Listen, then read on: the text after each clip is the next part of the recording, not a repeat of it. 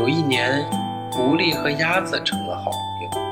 狐狸想，我饿的时候，鸭子可以作为我的食物；我饱的时候，鸭子是我的朋友。鸭子呢，却另有一番打算。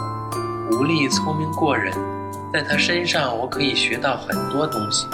如果有朝一日，狐狸骗了我，我就与它断交。一天，狐狸到处找吃的，实在是饿极了。他一把抓住鸭子，鸭子质问狐狸：“我是你的朋友，对朋友下手，难道你不怕别人笑话吗？”“是的，鸭子老弟，过去你是我的朋友，现在我有的是朋友，是他们建议我吃你的，因为你有三大罪状。”“啊，什么三大罪状？”鸭子一时不解。第一，你的叫声太难听，嘎嘎嘎，终日吵得大家不得安宁。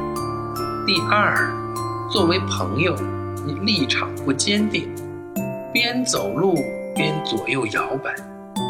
第三，我们的脚趾都是分开的，而你的脚趾却都是连着的。